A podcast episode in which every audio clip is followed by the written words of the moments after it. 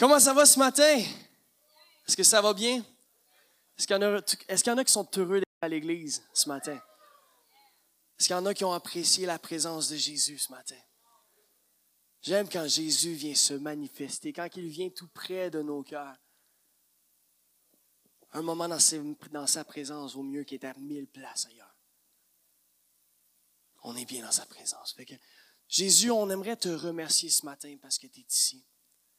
Tu es, tellement euh, bon envers nous, tu es favorable envers nous, puis ta parole, elle est vérité. Puis euh, je m'apprête à partager ta parole, puis je te demande de venir euh, remplir ma bouche. Viens m'équiper afin que je puisse équiper cette Église, afin qu'on puisse être tout simplement attentif à ta voix seule. Saint-Esprit, aide-moi à honorer le nom de Jésus.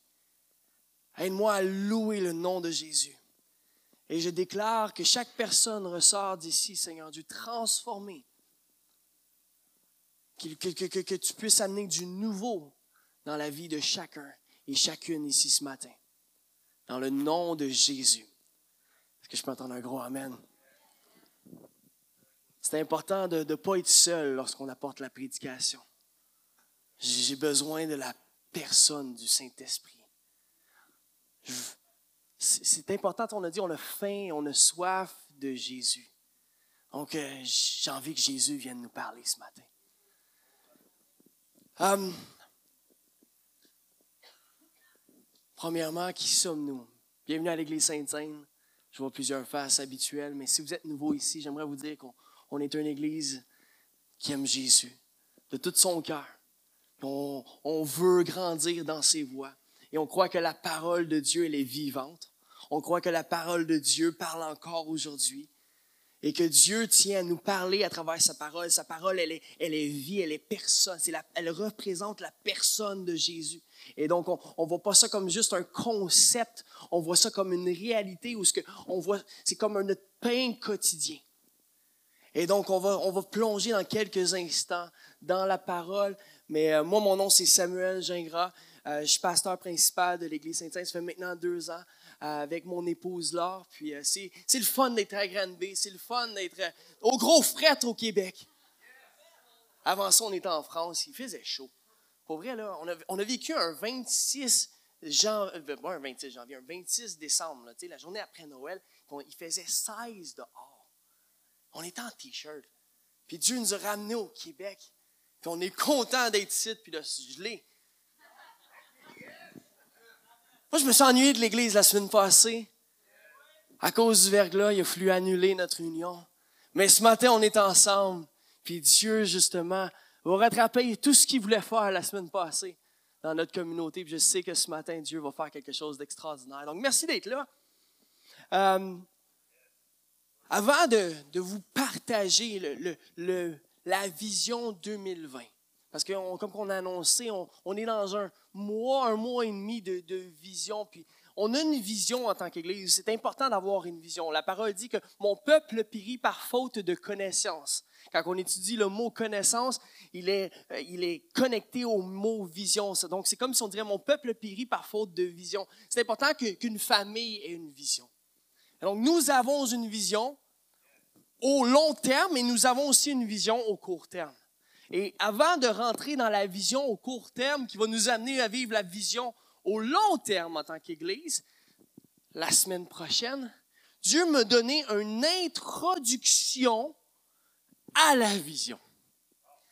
Puis j'ai envie d'être attentif à sa voix, comme j'ai dit. Et donc, je ne peux pas vous partager tout ce que j'avais sur mon cœur pour l'Église sans passer par le chemin du Saint-Esprit. Et donc, euh, j'ai une introduction à la vision, puis en fait, c'est drôle parce que c'est un peu une suite aux deux derniers messages sur la vision que j'ai prêché les deux dernières semaines. Donc, ça fait maintenant trois semaines qu'on étudie la vision du texte de Habakkuk 2.2. Est-ce qu'il y en a qui étaient là, qui s'en souviennent? Je sens que Dieu veut nous amener un peu plus loin encore dans, ce récit. Puis j'ai envie qu'on fasse, qu'on lise ensemble, justement, Habakkuk 2.2. Mais là, ce coup-ci, on va le lire jusqu'à 4, comme qu'on l'a fait la semaine, deux semaines en, déclaration. On va se concentrer sur un autre verset dans ces quelques versets. Donc, euh, dans Habakkuk 2.2, vous pouvez le suivre, ça va être écrit ici sur le côté, ça dit, l'Éternel m'a répondu et a dit, mais la vision par écrit, mais la vision de Dieu par écrit, n'écrit pas la tienne. Et donc, le premier message que j'ai amené, trois semaines maintenant, c'était, tu es appelé à écrire la vision de Dieu et non la tienne. La vision de Dieu est bien plus grande. Vous en souvenez?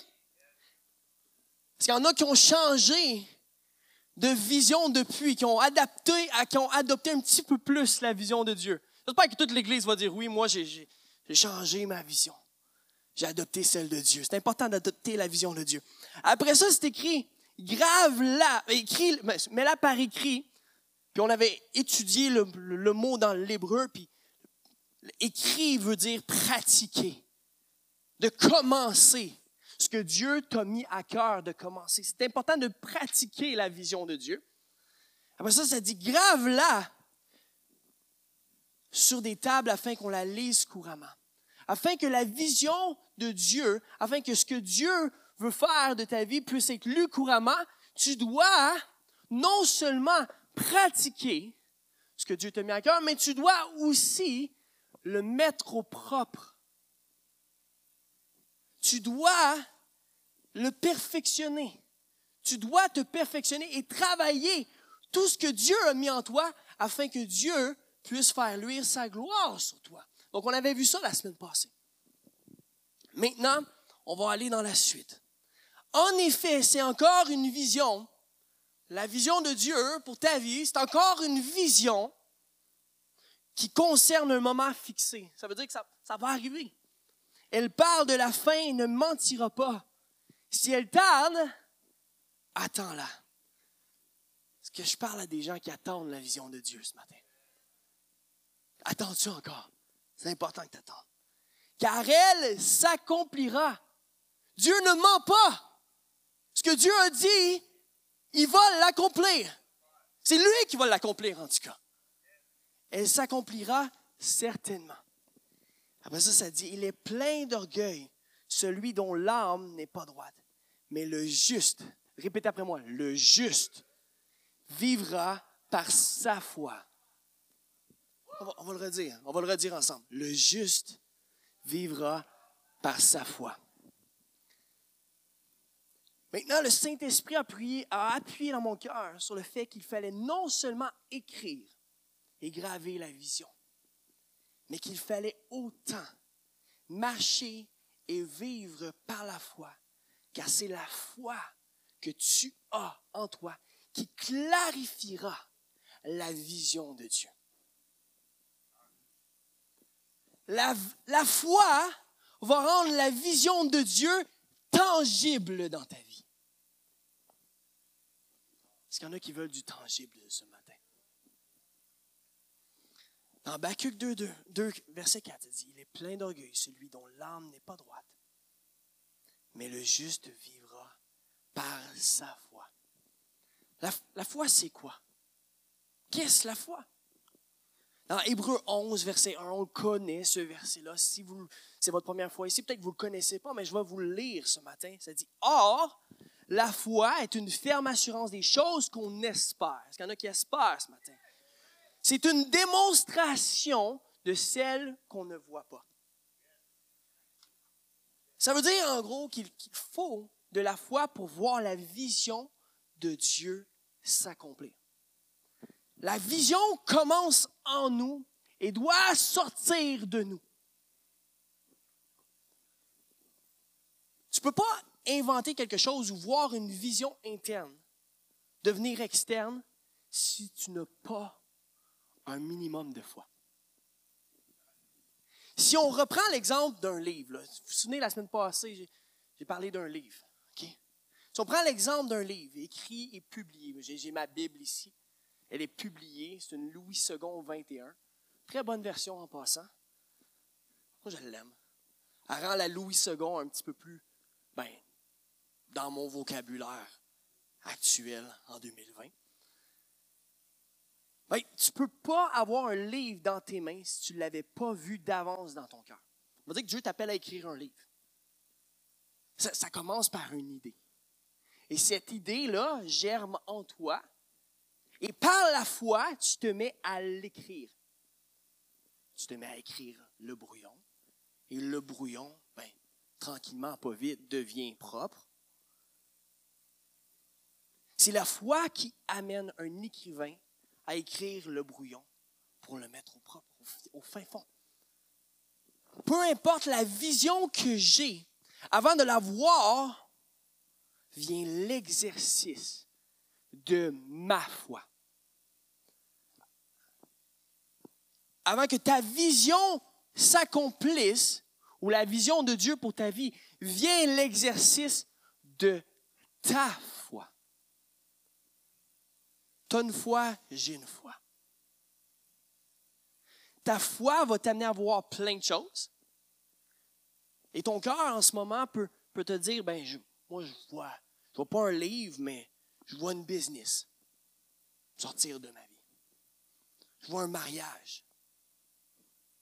Je vois une guérison interne ou externe. Je vois une restauration. Dieu veut restaurer. On sert un Dieu restaurateur en passant. Je vois une famille unie. Je vois une église en santé. Je vois une église en santé. Est-ce qu'il y en a d'autres qui voient une église en santé? Je vois une église qui, qui fait une différence dans sa génération. Je vois une église qui a faim, qui a soif de Dieu. Il y a plusieurs je vois. Puis mon, mon but ce matin, c'est d'alarmer ces je vois-là dans ta vie. OK? Je vais te poser une question. Le, le vois-tu encore? Est-ce que tu vois encore dans ton cœur? Que ce soit manifesté ou non, que ce soit extériorisé ou non, le vois-tu encore? La foi va t'aider à clarifier cette vision-là. Le je vois, la vision que tu reçois dans ton cœur tient à être financée par ta foi en Dieu. Je veux le redire, je, trouve bonne celle-là. J'aime quand, Dieu nous parle. Le je vois, la vision que Dieu t'a donnée. Déjà, ce n'est pas ta vision à toi, c'est celle de Dieu. Donc, c'est quoi qui va la financer? C'est ta foi en Dieu. Ça, ça veut dire que peut-être que ton compte de banque, ben, il est vide aujourd'hui. Peut-être que tes réserves d'amour sont vides aussi. Peut-être que tu n'as pas d'inspiration pour continuer à rêver. Peut-être que tu n'as plus d'énergie pour continuer. Peut-être que tu n'as plus de joie. En passant, on connaît ce verset-là. C'est un verset que j'aime. La joie de l'Éternel est ma force. Si, c'est justement ton dilemme ce matin, tu n'as plus de joie, j'aimerais te dire que ce n'est pas nécessairement de ta joie que tu as besoin.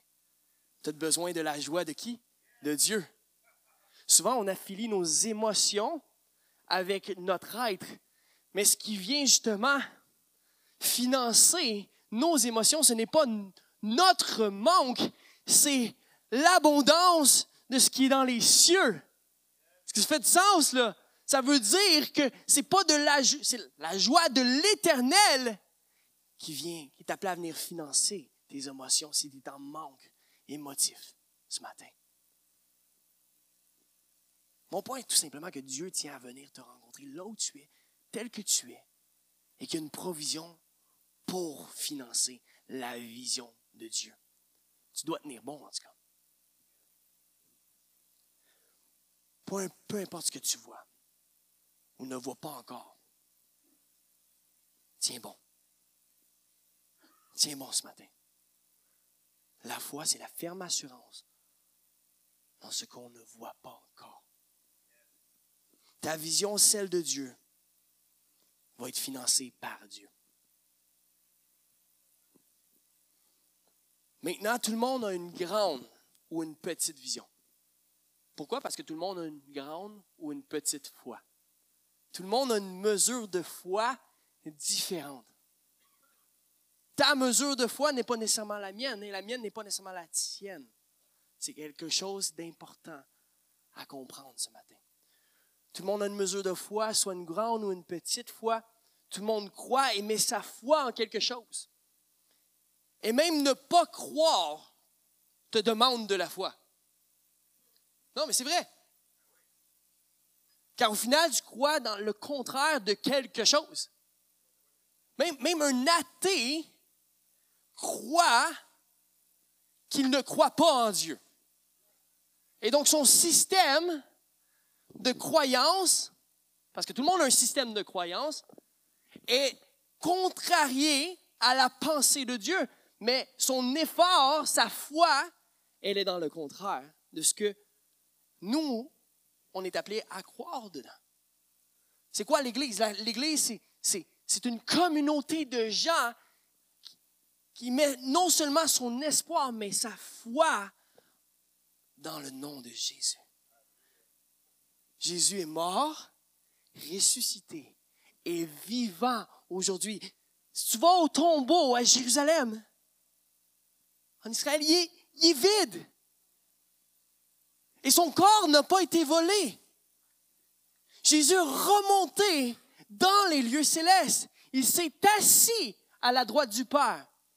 Le simple fait qu'il, la Bible nous dit qu'il s'est assis, ça veut dire qu'il, s'est positionné dans une position de repos. Ça veut dire que lorsque réellement est crié sur la croix, tout est accompli, ça voulait dire à ce moment-là que tout est accompli.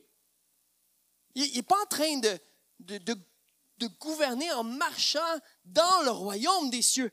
Ça dit qu'il est assis, serein, confortable, dans un repos. Il s'en fait pas pour toi. Donc pourquoi tu t'en ferais pour ton lendemain? Si Jésus est à la droite du Père en train d'intercéder pour ta vie et il ne s'en Il n'est pas craintif comme toi, comme moi. Je peux l'être parfois. Dieu est serein. Pourquoi? Parce qu'il connaît déjà la destinée du diable. Il a déjà coupé la tête. Il est déjà fait à l'os. Il est mort. Jésus a vaincu la mort. Ça veut dire que la maladie, par la foi en Jésus, va partir. Ça veut dire que la business qui est dans ton cœur, que Dieu tient à partir ou que Dieu tient à prospérer, telle que toi, tu as envie de l'avoir prospérée, j'aimerais te dire qu'elle va être financée par ta foi en Jésus. Donc c'est important hein, qu'on laisse notre mesure de foi grandir. Mais comment est-ce que notre mesure de foi grandit? Ce n'est pas en priant que notre mesure de foi grandit, la Bible nous dit que la foi vient de ce qu'on entend. On va le lire, OK? En Romains 10, verset 17, ça dit Ainsi la foi vient de ce qu'on entend. Et ce qu'on entend vient de la parole de Christ. Ce matin, j'ai la puissance en moi, Jésus, pour faire grandir votre foi. Lorsque je m'appuie sur la parole de Dieu, ma foi grandit. Quand j'étais jeune, j'ai fait cette erreur. Je voulais être un homme de foi. Et donc, je priais, je disais, ben Dieu, augmente ma foi, augmente ma foi. Tout le monde le fait. J'ai entendu ce que Micheline vient de dire, mais on, passe tout par là. Mais ta foi grandit lorsque tu, cette parole devient réalité lorsqu'elle commence à être écrite sur ton cœur. Donc, est-ce que je parle à des gens attentifs ce matin? Soyez attentifs parce que la vision de Dieu est appelée à s'accomplir pas dans dix ans, cette année.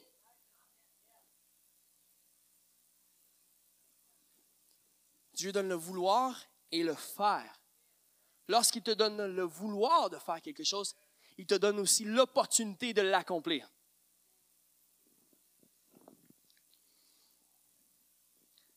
J'ai une mesure de foi. Tu as une mesure de foi. Ta foi peut être différente de la mienne.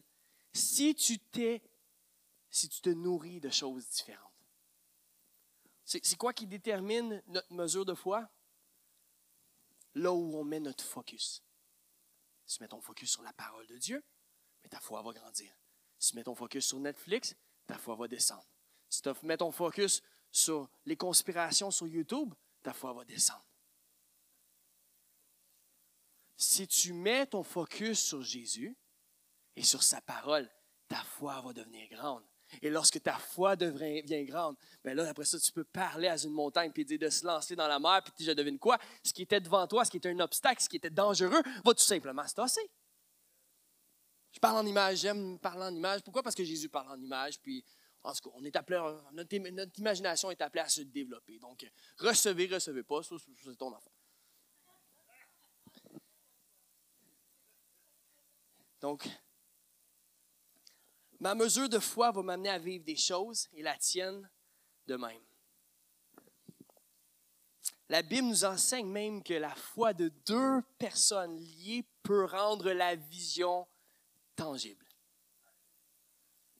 La foi de deux personnes liées, lorsque deux personnes se réunissent et mettent leur foi commune ensemble, ça crée quelque chose de tangible. Pour ça que tes affiliations sont très, mais très importantes. Ta foi est appelée à clarifier ta vision. Ta foi alignée avec la foi d'un autre peut te faire vivre ton miracle. Lisons-le dans Matthieu 18, verset 19. Là, je donne des clés ce matin, puis après ça, on va réellement rentrer dans, dans le message, mais je crois que c'est important de se mettre à jour sur le sujet de la foi. Dans Matthieu 18, verset 19 à 20, ça dit, je vous dis encore que si deux d'entre vous s'accordent sur la terre, sur la terre, ben, on n'est pas obligé d'attendre de mourir pour vivre le ciel sur la terre, mais ici, ça se passe ici, pour demander une chose quelconque. Ça veut dire que tu peux demander quoi que ce soit, que ton Père veut que tu pries. Si elle leur sera accordée par le Père. C'est bon. Qui est, qui est dans les cieux. On va le relire parce que je l'ai lu sur un ton assez spécial. Je vous dis encore que si deux d'entre vous s'accordent sur la terre pour demander une chose quelconque, elle leur sera accordée par mon Père qui est dans les cieux. Car là où deux ou trois sont assemblés en mon nom, je suis au milieu d'eux. Jésus est au milieu de nous. Maintenant, est-ce que le manque de foi, j'ai une question à nous poser ce matin, est-ce que le manque de foi de certains peut nuire aussi à la vision? J'aimerais qu'on lise dans quelques instants un, une courte histoire. C'est une histoire que je, que je médite depuis quelques semaines. Puis, euh, l'histoire vient du livre de Marc, chapitre 5. Vous pouvez déjà tourner. Si vous avez des vraies Bibles, il y en a-tu qui, qui aiment le vrai ici? Si vous avez vos vraies Bibles, tournez, vous pouvez déjà vous préparer, tournez à Marc 5. Euh, dans Marc 5, Jésus rencontre un chef d'une synagogue, de la synagogue.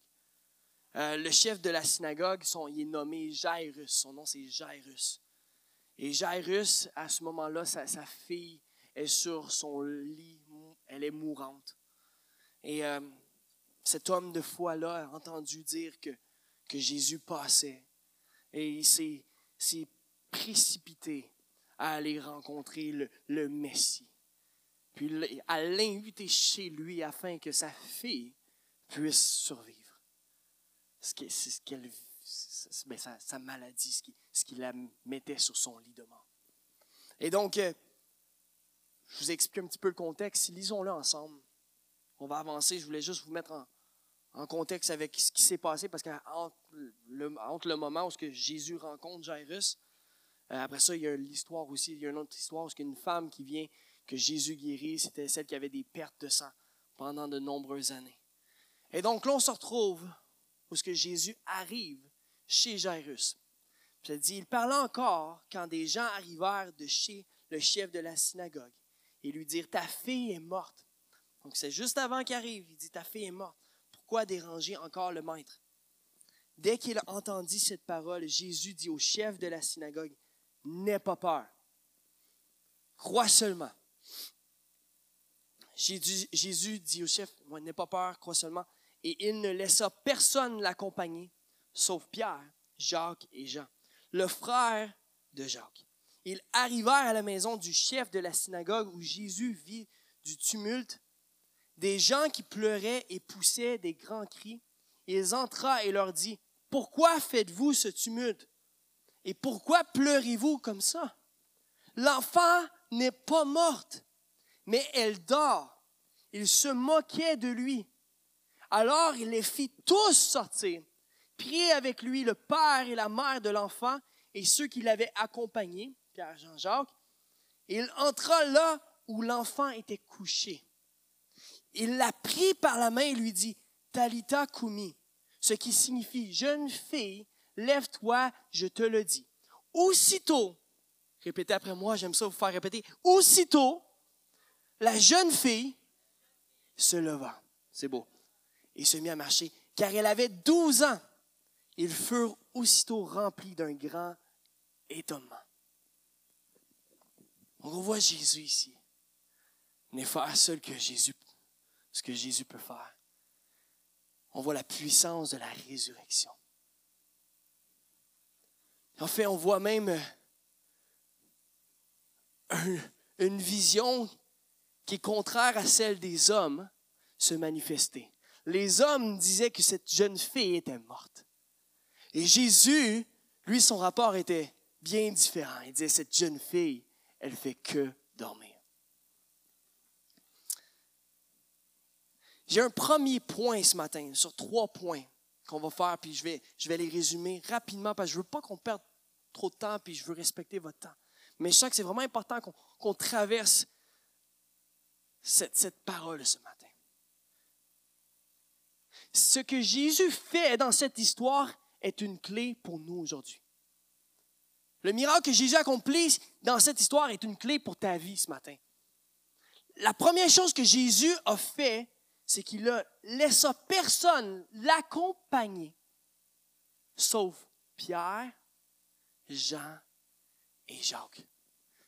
Moi, quand je vois ça, puis je tombe là-dessus, c'est écrit comme ça. Je laisse personne d'autre m'accompagner. Il y en avait combien d'autres? Il y avait combien d'autres disciples? Il en, restait neuf qui ont été mis de côté. Il y en a pris trois d'entre les douze. Il a dit, vous suivez-moi, vous restez là. Je ne veux pas avec moi. Puis, on a dit, pourquoi il a pris ces trois-là? la Bible, lorsqu'on étudie la parole, on apprend assez rapidement que Pierre et Jean-Jacques, c'était ses chouchous.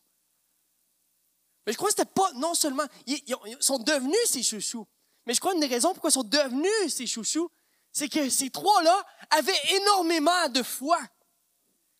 Il y avait même plus de foi que les autres. Quand tu étudies chaque personnage, tu vois que mais Jean il est toujours collé sur Jésus. je ne sais pas pour toi, mais tu deviens un peu comme ceux avec qui tu tiens. Tu sais, si tu es toujours collé à Jésus, j'aimerais te dire que ben, Jésus est la parole et la parole vient de ce qu'on entend. Ça veut dire que tu étais le premier à entendre les, mots qui sortaient de sa bouche. Puis Jean, c'était le premier à entendre les mots qui sortaient de sa, bouche. ça devait même être fatigable pour lui. C'est comme, OK, mais faut toujours que je fasse attention à l'entour de toi. faut toujours que je fasse être sûr d'avoir un tic-tac, là. Parce que sinon, en bouche, parce que sinon, mais je, vais, te faire tomber sans connaissance quand j'ouvre la bouche. Jésus même avait des fois mauvaise haleine. Oui, c'est Jésus, c'est le Fils de Dieu, mais, prenons en considération que Jean était toujours collé. Puis lorsqu'il parlait, ben Jean, c'était le premier à entendre les mots qui sortaient de la bouche de Jésus. Et donc, j'aimerais, moi, ça, ça m'ose, si je prends en considération que Jésus est le Fils de Dieu et qu'il est la parole de Dieu manifestée sur la terre, mais chaque mot qui sortait de sa bouche venait faire augmenter la foi chez ses disciples. Il y en avait un qui manquait jamais une parole. C'était Jean. Pierre, on le voit, il est gaffeur, bien en masse. Il en a fait des erreurs. Mais dans toutes les douze, c'est seul qui a marché sur l'eau. Puis Jacques, ben, Jacques, c'est Jacques. On sait juste qu'il était toujours à l'entour de Jésus. Quand, Jésus a vécu le, grand moment sur la montagne avec de la, transfiguration, il y avait Jacques qui était là. Jacques le suivait comme Pierre. Donc, on connaît un petit peu moins, mais Jésus l'aimait. Il avait une petite coche de plus. Les neuf autres. Mon point est celui-ci. Cela m'amène à te poser une question qui t'aidera à faire des bons choix pour ton année 2020. C'est mon premier point qui va être écrit là. Qui se retrouve dans ton cercle de foi? C'est une question que tu peux peut-être écrire ce matin. C'est une question à méditer tout au long de cette année. Qui est dans ton cercle de foi? C'est important d'avoir un cercle de foi. Parce que ton cercle de foi va, déterminer les victoires que tu vas remporter. Aujourd'hui, plus que jamais, tout le monde tient à être suivi d'une façon ou d'une autre. On est en 2020. Pourquoi je dis ça? Parce qu'on a ça souvent dans nos mains. Et ça veut dire, ben, on a les réseaux sociaux. Sur les réseaux sociaux, c'est un terme qui est souvent utilisé. En passant, c'est un terme que, oui, je parle parfois souvent des réseaux sociaux. Puis si vous ne faites pas partie de ceux qui sont énormément sur les réseaux sociaux, mais priez pour notre génération. Parce que des fois, c'est un fléau. Puis la raison pourquoi je fais exprès d'en parler ce matin, c'est parce que je crois que c'est bon d'être tous à nu, les uns envers les autres, et chaque génération a besoin de soutenir l'autre génération dans la prière. Et donc, sur les réseaux sociaux, tu es suivi par des gens, tu as plusieurs amis, puis, ou tu en as moins que d'autres. Mais à la fin de la journée, on fait partie d'une génération qui, qui, a le désir, comme j'ai partagé il y a deux semaines, d'être suivi par plusieurs. Tout le monde peut être célèbre d'une façon ou d'une autre. Tout le monde peut se donner à une cause et paraître très bien, parce que tout ce qu'on fait sur les réseaux sociaux est exposer le meilleur de nous-mêmes. Mais sur les réseaux sociaux, tu peux être suivi par plusieurs. Et c'est un fléau dans notre génération. Il y a des, jeunes qui, qui, qui, écoute, non, mais c'est triste. J'ai tombé sur un article cette semaine d'une jeune fille qui était Sydney, en Australie. Puis pour son réseau social, pour son Instagram, pour avoir beaucoup de likes, elle s'est placée sur, une, sur le bord d'une falaise pour prendre une très belle photo. Puis son ami qui prenait la photo de loin avait son téléphone. Et pendant que la, jeune fille de 23 ans se plaçait bien tombée, puis elle est décédée. Donc, en fait, quand je parle de fléau, c'est quelque chose de vrai, tangible. Donc, je ne fais, pas à semblant. mon, mon fun, ce n'est pas juste de parler des réseaux sociaux c'est de quand même mettre en évidence quelque chose qui peut aussi polluer. Ça peut être utilisé aussi positivement pour influencer les réseaux sociaux. Mais on est suivi sur les réseaux sociaux par plusieurs ou par moins de gens. Mais euh, si ce n'est pas sur les réseaux sociaux, tout le monde aime être suivi d'une façon ou d'une autre. On tient à être suivi par nos amis, par nos proches. Qui ici n'aime pas être supporté? ou encouragé par les gens les plus proches. Je pense qu'il n'y a personne qui va oser élever sa main. On tient à être suivi dans nos projets. On ne pourrait pas être. Euh, on ne pourrait même pas être dans une meilleure heure qu'aujourd'hui pour pouvoir réussir. Honnêtement, tu n'as pas besoin de grand-chose, d'un gros, d'un bac nécessairement à l'université pour réussir aujourd'hui dans notre génération. Tu, peux faire tout, tu as tout à la portée de ta main à cause de l'Internet, tu peux vendre n'importe quoi. Tout, on est dans une heure où que, ben, tout le monde, il n'y a, jamais eu autant de businessmen qu'aujourd'hui. Autant de businesswomen qu'aujourd'hui. Et de gens qui réussissent qu'aujourd'hui. Tu n'es pas obligé de tout simplement devenir. Euh, ben, tu n'es pas, pas obligé de juste suivre le même courant que tout le monde. Et donc, ça, ça ouvre la, porte à, à bien des opportunités.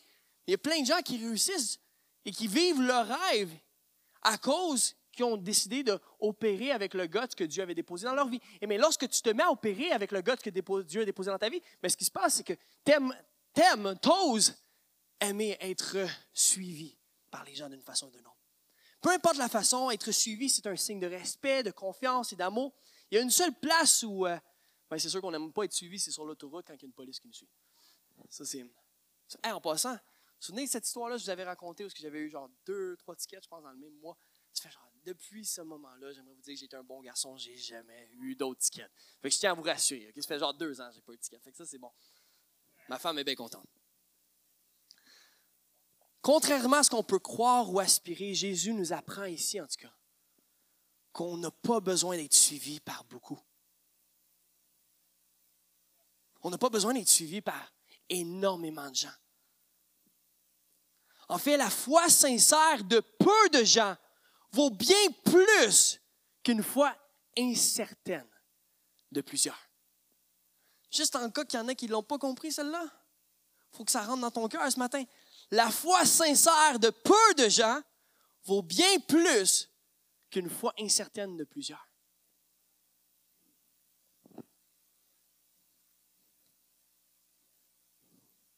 Tu n'as pas besoin de beaucoup de personnes pour voir le miracle, mais tu as besoin des bonnes personnes. C'est ce que Dieu met en évidence dans ce, dans ce récit, dans, dans cette histoire-là. Il a pris Pierre, Jean, Jacques. Puis après ça, il a dit aux gens qui étaient là, sortez. Sortez. Votre, humeur n'est pas la même votre, vision n'est pas pareille à la mienne. Là, je vais avoir des gens de foi. Si cet homme-là est venu me chercher, c'est qu'il croyait que j'étais prête à guérir sa fille. Donc, s'il croyait que j'étais prête à guérir sa fille, mais ben, il doit s'attendre à quand même voir un miracle parce qu'il sait que je l'ai suivi. Donc, je suis le Dieu qui ressuscite encore les morts. Je suis celui qui peut faire bien au-delà de ce que tu peux même penser ou imaginer. Comment ça s'applique pour toi aujourd'hui, en 2020? Mais je crois que plus que jamais, tu as besoin d'être entouré des bonnes personnes. Souvent, ce qui disqualifie notre vision, ou plutôt ce qui l'empêche de se réaliser, c'est qu'on est mal entouré. Ou qu'on laisse, laisse des gens qui n'ont pas la même vision parler sur notre vision. Et cette vision-là respire moins à cause de cela.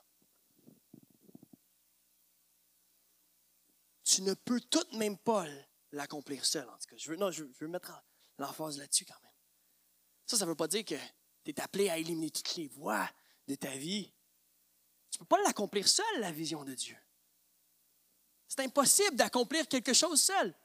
Si on revient à l'exemple du livre, je l'aime trop, là, je vais être fatiguant avec celle-là. Là. Mais, OK, il y a le brouillon, il y a le propre, puis après ça, ben, vient le temps d'édition. Quand, quelqu'un écrit un livre, il n'écrit pas le livre seul, vrai ou faux. Tu as des éditeurs, tu as des imprimeurs. Il y a plein de gens hein, qui sont dans le processus d'écriture, qui aident à renforcer à établir bien la vision afin que ce livre-là puisse être lu couramment par plusieurs. Donc, je reviens à Habakkuk, mais c'est parce que c'est tellement bon pour nous ce matin.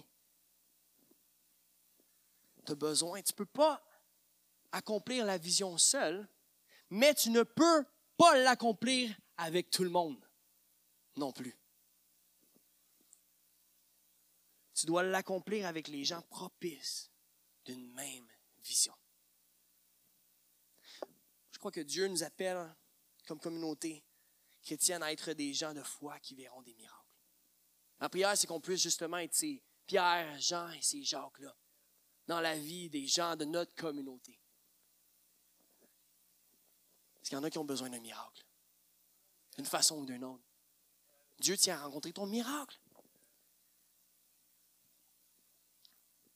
Le temps file, le temps file. Man, j'ai pas le choix de, de skipper. C'est correct. On va skipper ensemble. On va aller voir le troisième point. Skip un point. Si tu là aujourd'hui, c'est que tu es déjà bâti pour ce que Dieu t'appelle à faire. C'est mon troisième point. C'est mon dernier point. Vous savez, sûrement déjà, moi, quand je lis la Bible, j'aime étudier l'hébreu. J'aime rentrer profondément dans, les versets. Puis, euh, j'ai trouvé ça super intéressant parce que je me suis arrêté sur le nom Jairus. C'est quoi que son nom voulait dire? Ben, Jairus, je vais vous, le dire tout de suite, ça dit Jairus, ça veut dire Dieu réveillera. Dieu lèvera. Tu peux l'afficher. Est-ce que vous voyez la connexion avec l'histoire? Ça dit Dieu réveillera Dieu lèvera. Il faut comprendre quelque chose, c'est que les Juifs, lorsqu'ils donnent un, nom, ils ne donnent pas un nom parce que ça sonne bien, parce que ça a une belle intonation, parce que c'est beau. Lorsqu'un Juif donne un nom à son enfant, à son fils ou sa fille, il donne ce nom-là parce qu'il se sent inspiré de Dieu, dans le Dieu créateur, le Père d'Abraham, Isaac et de Jacob. Et il veut déclarer une destinée sur cet enfant-là. Donc, je pense que ce n'est pas un addon que les parents de Jairus ont appelé Jairus Jairus. Et le plus fou là-dedans, c'est que Jairus, à tous les jours de sa vie, il savait, lui, ce que son nom voulait dire. C'est comme, tu sais, moi, mon nom, c'est Samuel. Je connais mon nom parce que j'ai été élevé dans un milieu chrétien. Je sais le sens de mon nom parce que j'ai été élevé dans, une famille chrétienne qui m'ont toujours dit, mais ben, on t'a nommé Samuel parce qu'on aime le sens du nom. C'est Dieu qui répond. C'est Dieu qui entend. Maintenant, ce n'est pas, pas, le cas de tout le monde. Est-ce que tout le monde ici connaisse le sens de leur nom? Je pense que l'Internet aide énormément à clarifier ce que nos noms veulent dire, mais si on n'avait pas l'Internet, la plupart des gens ne connaîtraient pas nécessairement ce que leurs noms veulent dire. Donc, toute sa vie, cet homme-là, il entendait Dieu va réveiller. Par tout ce qui passait quand il était appelé, c'est Hey, Dieu va réveiller, viens ici. Viens faire ta chambre, Dieu va réveiller. C'est, littéralement ce que sa mère criait. Viens m'aider avec la vaisselle. Je tenais la faire seule, Dieu va la réveiller. Dieu va réveiller. Fais tes devoirs. Vous comprenez le point?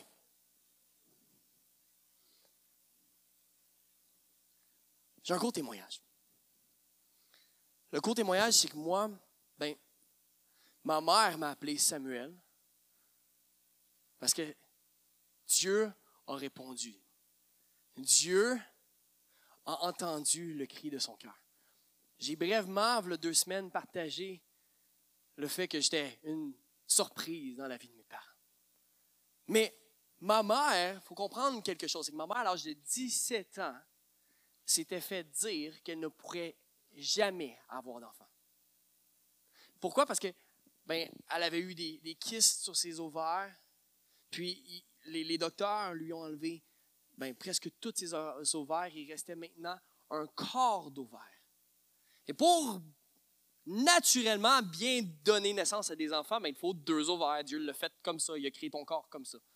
Donc, le docteur, n'étant pas chrétien, lorsque mes parents étaient fiancés, mon père accompagnait ma mère au rendez-vous où elle venait de se faire enlever il un autre partie d'ovaire, donc maintenant, il lui restait maintenant seulement un quart d'ovaire.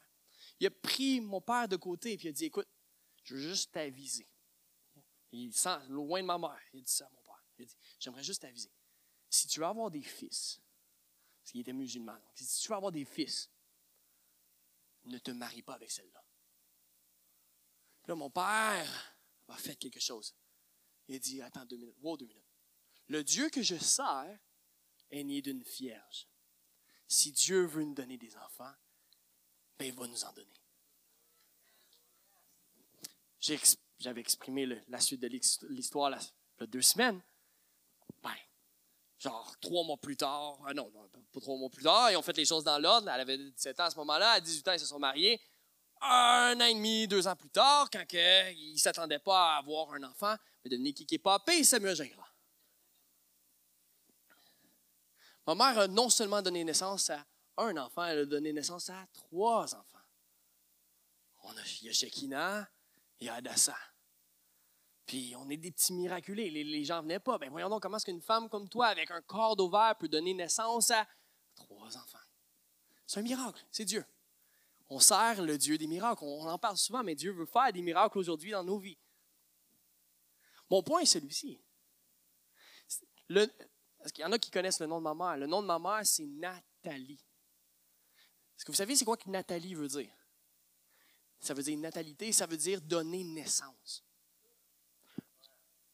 toute sa vie, ma mère avait entendu donner naissance. Elle savait pas que c'était ça que ça dit. C'est pas de même qu'on l'entend, nous, en étant dans notre culture québécoise. Nathalie, c'est Nathalie. Mais dans le sens du mot, du nom, celle qui donne naissance, celle qui donne naissance. Ma grand-mère disait, viens faire tes devoirs. Je te donne une belle voix, grand-maman. Viens faire tes devoirs. Viens m'aider avec la vaisselle. Aide-moi avec ton frère. Comprenez le point? Jairus. Son nom veut dire Dieu révéra. Quand Jésus proclame quelque chose sur ta vie, watch out. La vision va s'accomplir. Je trouve ça intéressant parce que ça, ça m'amène à penser que quand il se fait annoncer la mort de sa fille, mais que Jésus lui dit qu'elle n'est pas morte, mais qu'elle dort seulement, ce qu'il avait entendu toute sa vie fait maintenant du sens. En fait, Jairus avait été préparé toute sa vie pour ce moment précis dans l'histoire de résurrection. Est-ce que ça fait, ah, je trouve ça bon. Ça veut dire que des fois, tu te dis, ben, est-ce que j'ai ce qu'il me faut pour accomplir la vision, la destinée que Dieu a placée dans ma vie? Oui, absolument. Ce que Dieu, ce que je veux renforcer ce matin, c'est que je parle à des Jairus. Cette année, Dieu t'appelle peut-être Jairus. Peut-être que la situation, la vision peut paraître morte. Mais Dieu, en fait, ce qu'il déclare, c'est Attends deux minutes, elle n'est pas morte. Ça dort. Puis tu as été préparé toute ta vie. Tout comme Jairus avait été préparé toute sa vie. Afin de voir un miracle devenir réalité. Dieu t'appelle Jairus aujourd'hui. Ce qui semble mort devant toi n'est pas mort à ses yeux, ça fait que dormir. Même si les hommes et les femmes se moquent et déclarent que ce n'est pas la réalité, ce n'est pas la vérité. Pourquoi? Car toi aussi, tout comme Jairus, tu es prête à voir un miracle. Sois prête. C'est quoi que Dieu déclare sur ta vie?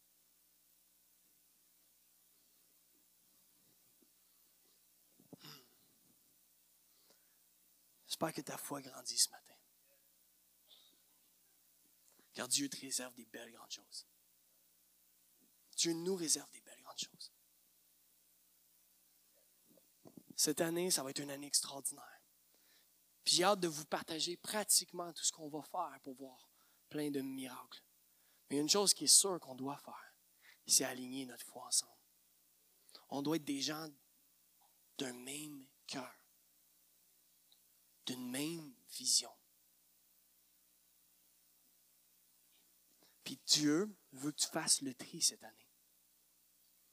Dieu veut que tu écoutes ce que lui dit et non ce que les hommes ou les femmes peuvent dire. Et Dieu veut aussi que tu fasses le tri dans tes relations. Et je me permets de dire que cette communauté va devenir un lieu sûr pour toi. Que cette communauté va devenir cette année une vraie famille. Que cette communauté va être une communauté d'une même vision. Et que c'est bien à cause de cela, si on est des Pierre, Jean et des Jacques, qu'on va voir des signes, des prodiges, des miracles, et que Dieu va venir renverser l'œuvre de l'ennemi, et qu'on va voir le ciel se déverser sur nous. Ça va faire un ravage.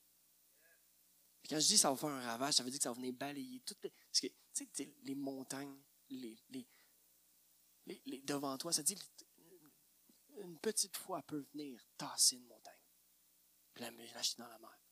Je sais que je, que je vous parle, puis il y a des visions qui sont dans vos cœurs. Puis ces visions-là sont appelées à s'accomplir. Mais automatiquement, quand on pense vision, bien des fois, on, pense, on voit l'obstacle. L'obstacle. Mais pour lui, l'obstacle, pour Jairus, l'obstacle, c'était que sa fille était morte ou déclarée morte. Mais pour Dieu, rien n'était possible. À celui qui croit. On s'arrête souvent sur le tout est possible. Oui, c'est vrai, tout est possible. À celui qui place sa foi en Jésus. Plaçons notre foi en Jésus. Est-ce que je peux vous inviter à vous lever avec moi ce matin?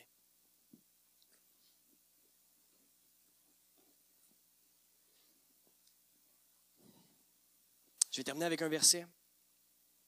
Dans Matthieu 18, verset 19 à 20, ça dit, Je vous dis encore que si deux d'entre vous s'accordent sur la terre pour me demander une chose quelconque, elle leur sera accordée par mon Père qui est dans les cieux. Car là où deux ou trois sont assemblés en mon nom, je suis au milieu d'eux. Jésus est au milieu de nous. Est-ce que je peux avoir les musiciens? Jésus est au milieu de nous ce matin. Jésus commence des miracles. Jésus va accomplir des miracles. Si Jésus est sur son chemin, va chez toi. Ben, il ne va pas là-bas pour rien. Jésus était sur le chemin pour se rendre vers chez Jairus et sa famille, même si sa fille était déclarée morte. À la fin de la journée, Jésus n'était pas allé en vain. Jésus ne dort pas sur ta situation ce qui est mort n'est pas mort. Crois-le ce matin. Croyons-le. On va s'accorder ensemble cette année pour voir des miracles. Mais je pense qu'une des premières choses que Dieu veut réellement faire, on va en parler plus la semaine prochaine, c'est Dieu veut nous consolider. Dieu veut nous rassembler. Puis une des, des choses qui nous rassemble, en fait la seule chose qui nous rassemble, réellement, c'est le nom de Jésus. C'est son sang qui nous couvre. Il nous a rendus fils et filles, frères et sœurs. Et c'est pour cette raison-là que vous voyez justement le pain et le, vin et le jus de fruits. J'aimerais ça vous inviter à tout simplement venir, là, à sortir de vos chaises et sortir et venez, prendre un morceau de pain. Venez prendre euh, justement un, morceau de, ben, une coupe, une petite coupe. Vous pouvez commencer à venir. Puis on va prendre la communion ensemble, parce que je crois que c'est quelque chose d'important qu'on est appelé à faire pour, pour commencer l'année.